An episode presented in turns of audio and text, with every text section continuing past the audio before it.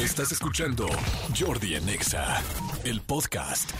Expedientes X.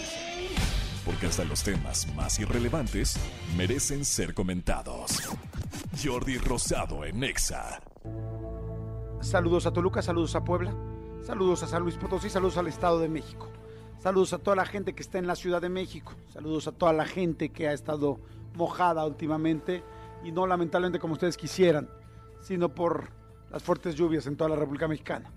Manolo Fernández, por ahí se dice que tienes un expediente X fuerte, intenso y pues bueno, interesante como todos, Sí. como todos son.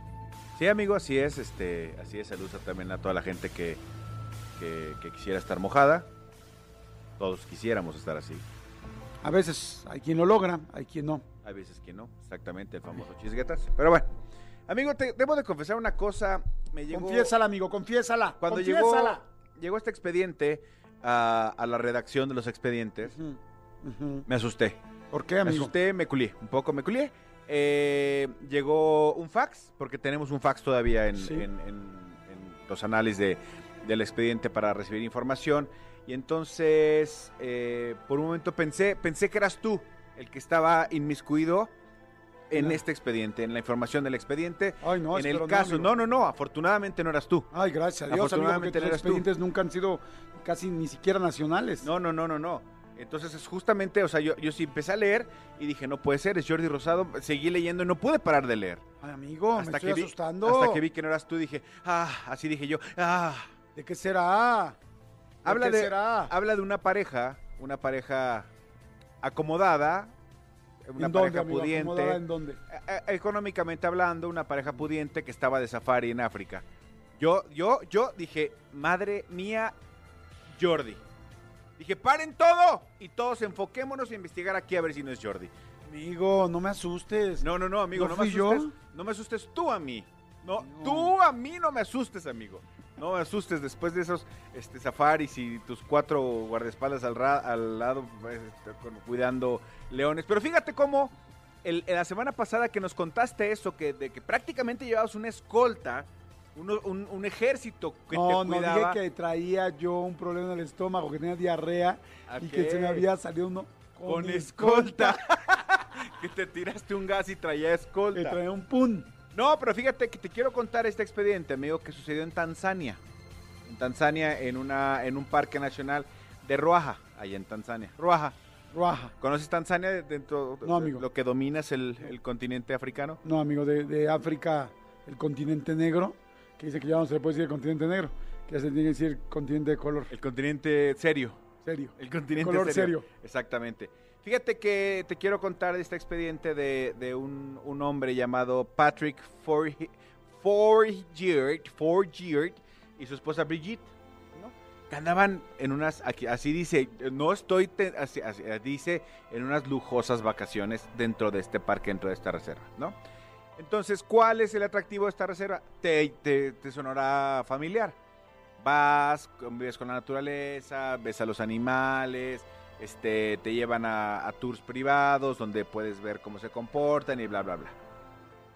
De repente, estaban una- en una de las noches, estaban dormidos, plácidamente dormidos, y dice que, que su mujer estaba dormida, eh, dormida y sintió perfectamente cómo este, la- hacían como, como cariñitos, como piojito en la espalda, ya sabes, caray. como, como, pues sí, como cuando va- vas Sí, a... el famoso piojo. Exactamente, piojo, pero en la espalda, ¿no? Que te hacían, que te hacían, ay, que te tengo que contar algo del piojo ahorita. Eh, esta- estaba, estaba la chava, la esposa sintiendo como piojito en la espalda, como cariñitos, tal, y cuando la ¿Me esposa... recuerdas dónde estaba? ¿Estaba en el, En el Tanzania. En ¿Pero el Tanzania, safari? en el parque, ajá, en el, es un parque nacional. Este, entonces de repente, cuando la mujer se despierta, no es que le estuviera haciendo piojito el marido, era un león No. que la estaba olfateando, y por supuesto, No me digas Sí, eso. el león, un león se fue a meter a la, a la, a la casa de campaña, evidentemente lujosísima, pero ahora entiendo por qué es que Jordi llevaba a, a la gente esta que lo cuidaba. Jordi me refiero a Jordi como cualquier persona que contrata un servicio así, por eso tienes gente que te cuida alrededor. Sí, en África, cuando vas a un África, safari. Exactamente. Se metió, el león estaba únicamente como, como olfateándola a ver, pues literal, pues para reconocer que era cuando la mujer abre los ojos y ve a ese animal. se vuelve loca, grita, tal, tal, tal, tal, tal. El la primera reacción del marido es, o sea, imagínate que te escuchas gritar a la mujer de esa manera, te levantas y el marido pues empieza como a manotear. El león se pone nervioso y le arranca un brazo al marido. No es cierto. Le arrancó un brazo al marido. Este expediente se dio a El la famoso luz. echame una mano, ¿no? El famoso, el famoso, este, cu- ¿cuántos dedos tienes ahí? Ah, ¿verdad? Exactamente. No es cierto. Este, este, esto sucedió en el 2015, sin embargo, se está dando a conocer ahorita, porque desde ese entonces esta pareja eh, entabló una demanda al- a la agencia de viajes que los llevó diciendo justamente eso.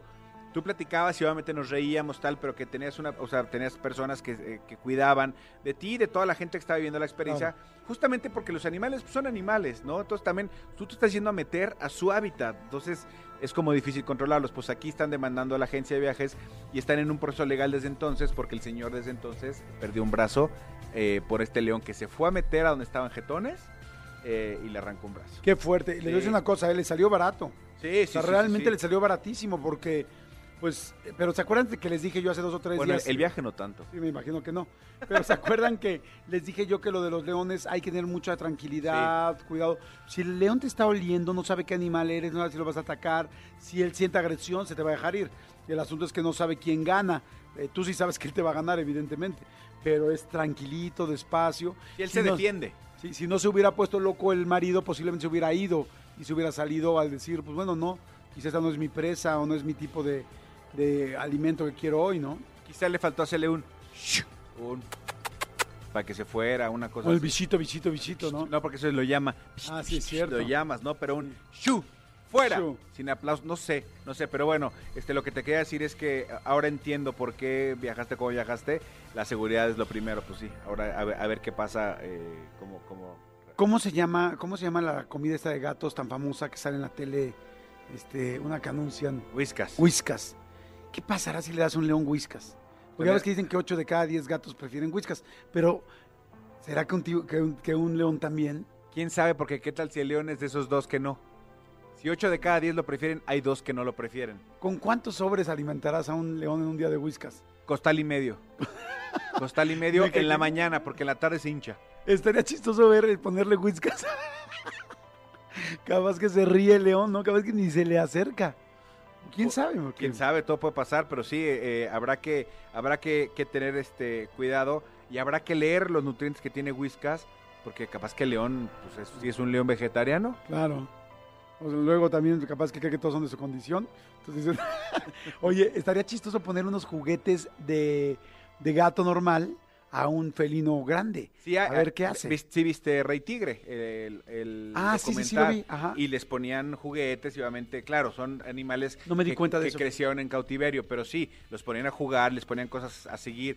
De hecho, eh, hay un hay un programa que te recomiendo mucho, también sale en, en- no sé si en Animal Planet o en Discovery Home and Health, pero es, es eh, cómo operan el, el zoológico del Bronx en Nueva York Ajá. y como y la red de zoológicos. Entonces, ¿ves cómo ha- hacen, por ejemplo, que para que un felino se vaya de una jaula a otra más pequeñita para que lo vacunen tal y los llevan como con juguetes, con cosas como literal como los Como juegos niños. que tiene Roxana para su gatito en su en su Departamento. departamento, exactamente igual acá. Les conté, ¿no? Que yo una vez entramos a ver a un tigre, ah, creo que lo conté hace poquitito, a un tigre, eh, Rebeca y yo estábamos en, en Bangkok y lo metieron y lo metieron con una plumita.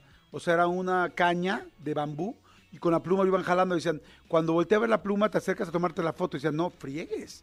Qué inseguridad. O sea, la verdad nos, nos dio mucho miedo. Como que creímos que tenían mucho más controlado eso. Y hay cuatro personas adentro de una jaula gigante, digo, una jaula como si fuera un patio. Y está el tigre y, y le están poniendo, dice, ya comió, ya tal, no, no te preocupes, pero sí se puede poner nervioso.